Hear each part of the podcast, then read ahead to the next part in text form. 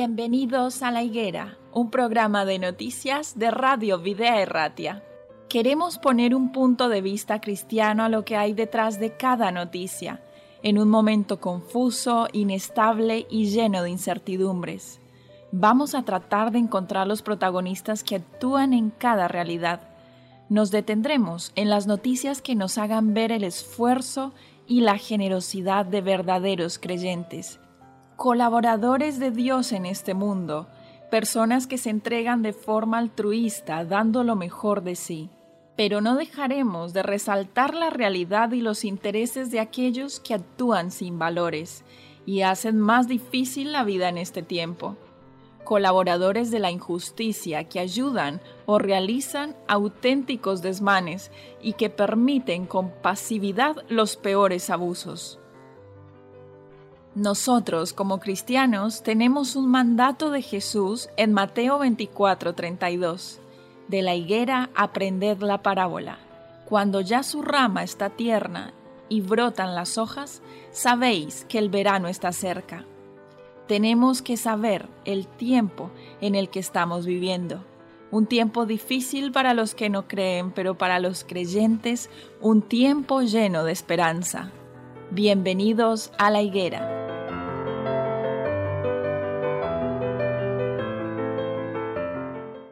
Damos la bienvenida a nuestros queridos oyentes una vez más a este programa que se llama La Higuera, un programa de noticias y actualidad bajo un enfoque cristiano. El día de hoy nos encontramos aquí en los estudios de Videa y Ratia junto a Agustín y a Oscar. Bienvenidos, ¿qué tal estáis? Muy bien, gracias, buenas tardes. Bueno, el día de hoy queremos hablar acerca de, un tema que cada día está más en boga. De hecho, el titular menciona que casi el 8% de la población española ya es veggie. ¿Qué quiere decir esto? Que cada día más crece la población que está interesada en el mercado vegano. Eh, cada día crece más y son más los que se animan con esta opción. De hecho, según un estudio publicado por PNAS, que son las razones de los españoles para seguir esta dieta, son la ecología, la salud y la ética. La, alternativa vegetal, además de ser sostenible, está muy buena. Por eso han aparecido marcas que tienen en el mercado gran variedad de productos como los yogures y helados eh, basados en plantas. Eh, también se nos explica que Paloma Aguado, quien es directora de marketing de Biogran, dice que la gente ha sido muy consciente de que todo impacta en la salud y ese cambio ha estado además animado por las generaciones más jóvenes.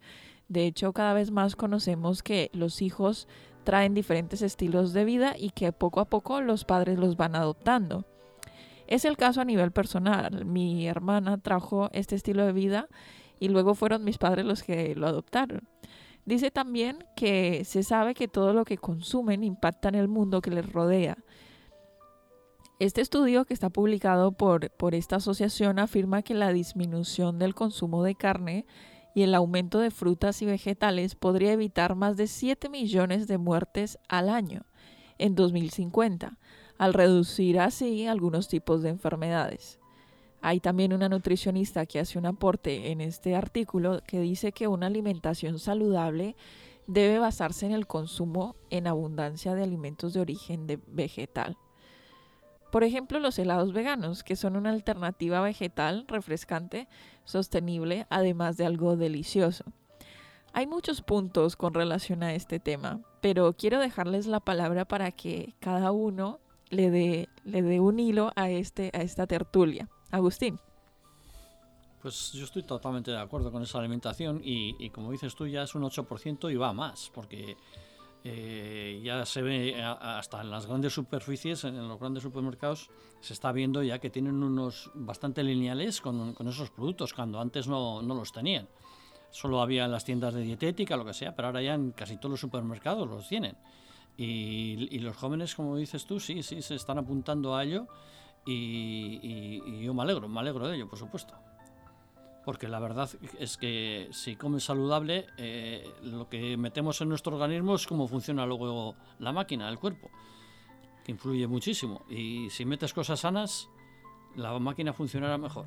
Bueno, cada vez más somos eh, conscientes de que además de eso estamos haciendo una aportación a que se pueda ir evitando de manera más generalizada lo que son la explotación hacia los animales, que también derivada del uso de, los requisitos, de los requerimientos alimenticios de la población, también la vestimenta o cualquier otro tipo de propósito que pueda, eh, bueno, evitar que se usen a los animales para diferentes usos. Entre ellos está la, estética también, porque sabemos que, que muchos productos del nivel de estética están probados y testeados en animales. Entonces, ahora cada vez más vemos a la gente que está interesada en consumir productos vegetarianos, en, consumir todo tipo de, también productos que están en base a plantas en vez de animales, que, que tienen el sello de garantía,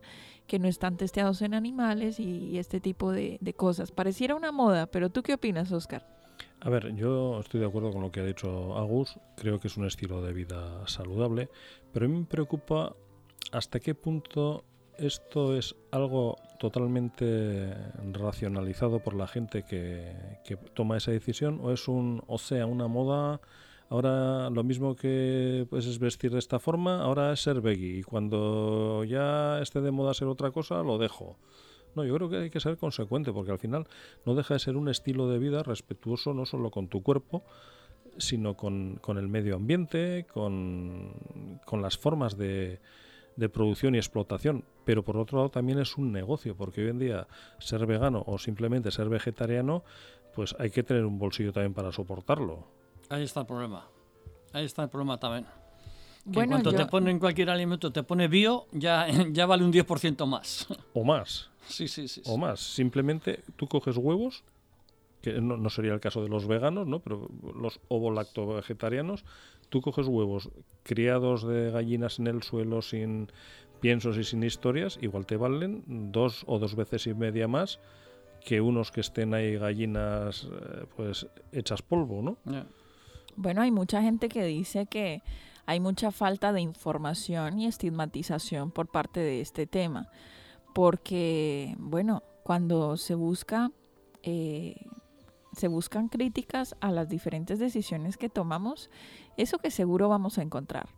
Vamos a encontrar objeciones, vamos a encontrar eh, peros, pero a decir verdad, eh, las personas que tienen una alimentación basada en vegetales, frutas, hortalizas, raíces también, brotes, creo que, que, el que gastan menos porque, ¿por qué? ¿Por qué me hace cara, cara extraña Agustín? Por lo siguiente, porque a veces nosotros queremos entrar al supermercado y coger lo que sea rápido de, de cocinar, lo que se nos sea más práctico. Pero a veces no tenemos conocimiento de cómo preparar los alimentos y nos vamos a dar cuenta que si tú haces un corte de vegetales salteado, al final no es caro. Mm, yo creo que es más una cuestión de que a veces nos falta conocimiento de cómo preparar ciertos alimentos o, o no lo sé. Pero sí es verdad que, que, todo lo que tiene la palabra bio o, o natural o light pareciera que está más costoso. Eso es cierto. Pero yo creo que además de tratarse de una corriente reciente en España, la tendencia a reducir el consumo de productos animales eh, se muestra como una realidad en alza. Y además de eso, se nota que en las tiendas y en los restaurantes cada vez eh, aparecen más opciones para consumir diferentes platos dentro de los menús. También en la televisión y en las revistas vemos también las publicidades que cada vez están más orientadas a, lo basado en plantas. Además de esto, eh, hay un estudio de la consultora Latern que encuestó a 2.000 personas telefónicamente y el 6,3% de la población española se declaró en el 2017 flexitariana. Porque si vamos a esto de los términos, eh, hay muchos términos, ¿no? Y flexitariana es uno de ellos. Y estas 3 millones de personas dicen que tienen una preferencia a una alimentación basada en plantas, aunque sin renunciar a los productos animales. Es decir, que prefieren lo vegetariano, pero sin renunciar a, lo, a los productos animales. Y después mencionan los porcentajes del 0,2% declaró vegano, luego está el 1,2% dijo que es vegetariano, el 7,8% dice que, que, bueno, que prefiere lo vegetal, pero que también eh, utiliza los productos cárnicos.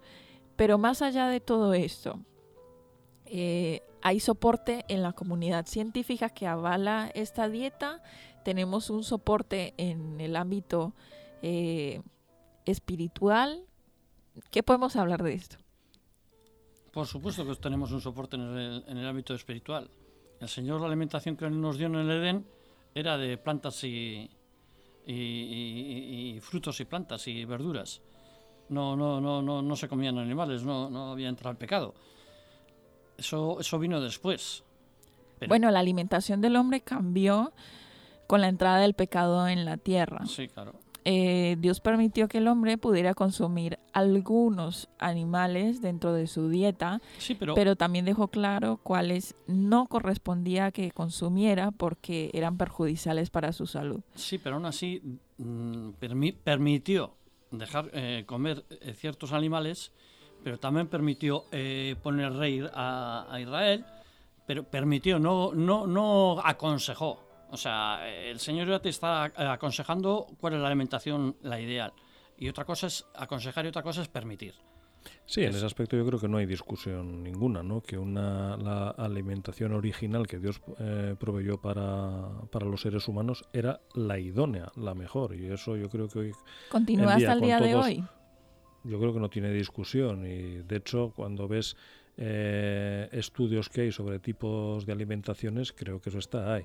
Lo, eh, incidiendo en lo que decías tú, de que se permitió un tipo de alimentación o toleró un tipo de alimentación, pues yo creo que mm, siempre por amor hacia las personas dijo, bueno, pues ya que la situación está así, voy a dejarles que coman lo menos malo. Eso es. Por ejemplo, mi ama decía que ella hablaba del marisco, ¿no? Y decía, esos son las cucarachas del mar. Tal cual, porque lo decía, ¿por qué? Porque filtran todo el lago, toda la porquería. Y eso, yo he visto un vídeo por ahí que mete en, un acuarium agua, agua sucia, sucia, sucia, metes mejillones, o como les llamamos aquí, mojojones, aunque suene un poco mal, ¿no? y filtran el agua y ese agua se va limpiando.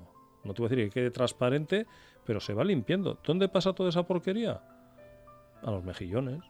Ay, bueno. La, eso, no, pero es, es, que eso no tiene discusión. Sí, sí. No, la verdad es que eh, por costumbres o porque lo hemos hecho, lo han hecho nuestros antepasados y se viene haciendo de siempre, claro. Eh, eh, consumimos cosas que dices tú, pero ¿cómo podemos consumir estas cosas? La, la gente compra sangre en la carnicería, sangre. Sí. Y, pósters de sangre, sangrecilla. Sí, bueno, sí. A mí una cosa ya... Y dices tú, ¿dónde están todas las enfermedades del, del animal, de, la persona? yo, es que a mí siempre, la, ya independientemente de, de nuestro pensamiento cristiano y demás, yo esas cosas, a mí el tema, las cosas que llevaban sangre, siempre me han dado un asco tremendo. Eso ya a nivel personal, ya quitando la parte que, que, que, que, tiene el soporte bíblico, ¿no? Porque dice que no comerás carne con su sangre. Exactamente. Porque en ella está la vida, ¿no? Bueno, una cosa interesante que quiero agregar en este punto es que la comunidad científica avala que llevar una dieta vegetariana o vegana, siempre que sea equilibrada, resulta apropiado en todos los periodos de la vida, incluidos el embarazo, la lactancia, la infancia, la niñez y la adolescencia, así como para los atletas. Así lo certifica la mayor agrupación de nutricionistas del mundo, que es la Academia de Nutrición y Dietética Americana, dentro del abanico de las posibilidades y los estadios de renuncia a los productos animales. Entonces, eh, ya se mencionaron tres razones que fundamentan esta decisión, que es la salud, el medio ambiente y el respeto por los animales, ¿no? Entonces, volviendo al ámbito espiritual que estábamos tratando recientemente. Es verdad, nosotros podemos al día de hoy continuar con la dieta que Dios planteó para el ser humano desde el Edén. Sí, esa es la respuesta concreta. Sí podemos. Eh, nosotros tenemos permitido comer ciertos alimentos. Sí, pero no es lo recomendable. Lo recomendable es lo que se planteó al inicio. Ahora, las personas que dan un, una vista gorda y dicen de algo me tendré que morir, pues así de algo también van a vivir, ¿no? Porque hay un dicho muy, muy popular que, que dice, dime con quién andas y te diré quién eres, pero la gente aficionada a la nutrición dice, dime qué comes y te diré quién eres. ¿Lo habéis escuchado? Sí, bueno. Es la versión de, del otro. Sí, yo, yo un comentario, me acuerdo que un día mm, cerca de mi casa, pues delante mío iban dos amigos, de estos que hablan para toda la calle, no es que yo fuese poniendo el oído, ¿no? Que hay a voz en cuello. Hombre, ¿qué tal estás? Pues estoy fastidiado porque me han quitado el tabaco, el alcohol, no sé qué, jo, pues vaya faena, tal. No, no, es que al cuerpo hay que darle castigo hasta que el médico ya te diga que no. Yo, yo estaba oyendo eso y te digo, no estaba pegando a la oreja, es que iban a voz en cuello y yo dije, mm, ¿cómo? O sea, o sea, tienes que fastidiar tu propio cuerpo hasta que ya el médico te dice, como sigas así te vas a morir, ¿no? O vas a tener una calidad de vida eh, pues sería gente pues de mi edad, pues estamos hablando pues eso, que digo, hace dos o tres años, pues, pues entre los 58, 60, por ahí, ¿no? Y dices, no sé, cuando ya estás más próximo a la jubilación, que descuídate un poquito más para que tengas unos años luego buenos y demás, ¿qué vas a ir? ¿Hecho polvo como gente que le ves eh, que, con, un cáncer de garganta que ha tenido porque se ha fumado hasta, hasta las plantas del parque y, van ahí que, que se ahogan, ¿no? Un tío mío murió de cáncer de pulmón le quitaron uno y seguía fumando. Hasta que, bueno, evidente, ¿de qué se murió? Pues de cáncer de pulmón, ¿no? Aunque fuese mi tío, lo quería mucho, pero es que, te, chico, mm, no sé, ¿no? Vive en consecuencia con lo que quieres de resultado para tu vida. Efectivamente, sí, yo creo que todo. ¿a ¿Alguien hay que le guste estar enfermo? Yo creo que no. Bueno, de hecho, en el 2015, la Organización Mundial de la Salud levantó un enorme revuelo al publicar un informe en el que señalaba que el consumo de carne roja y procesada está directamente relacionada con un mayor riesgo de cáncer y de muerte por enfermedades del corazón y diabetes. A finales del 2017 también las alarmas volvieron a sonar porque la Agencia Europea del Medicamento colocó a España en el primer puesto del listado de países de la Unión Europea donde más antibióticos para el ganado se venden. Y más adelante vemos también y leemos que hay un montón de mitos sobre la carne. Defiende en este caso Javier López, presidente de la Asociación de Provacuno. Pero un animal que se trata con antibióticos supuestamente solo cuando está enfermo, dice él pero los controles del matadero, el productor le pillan con un antibiótico, tiene penas de inhabilitación económica y hasta cárcel, dice. Sin embargo, eh, bueno, nosotros sabemos que las proteínas de origen animal se digieren de una manera más lenta, ¿no? Es una cuestión de que nosotros reeduquemos nuestro paladar, creo yo. Porque cuando nosotros sabemos que algo nos hace bien, así sea que tengamos gusto por lo que nos hace mal, eh, si yo siento que me cae mal a la tripa porque enseguida me inflamo porque me he comido algo que tiene demasiada grasa y después voy a estar con náusea, con, malestar, con esto, con dolor, pues simplemente es hacer conciencia de que este es el cuerpo que tenemos, tenemos uno solo eh, y tenemos que cuidarlo, incluso desde que somos jóvenes, aún más, porque creemos que, que no, que podemos con todo. Y no es así. Las estadísticas muestran todo lo contrario. El Señor ya nos ha dicho que eh, nuestro cuerpo es templo del Espíritu Santo, que lo debemos de cuidar, que no es eh, que podemos hacer con él lo que queramos, lo debemos de cuidar. Y lo que decías tú, que tenemos que educar en nuestro paladar, por supuesto, pero, mm, pero normalmente a todos los críos y a, a todas las personas les gustan las hamburguesas y todas estas cosas que son carne procesada, con saborizantes, colorantes y, todas estas historias que son perjudiciales, pero claro, que, que, tu paladar... Eh, eh, eh, eh, está acostumbrado a ello y, cuesta luego, pues eso, comerte la, típica manzana o, las, verduritas, ¿no?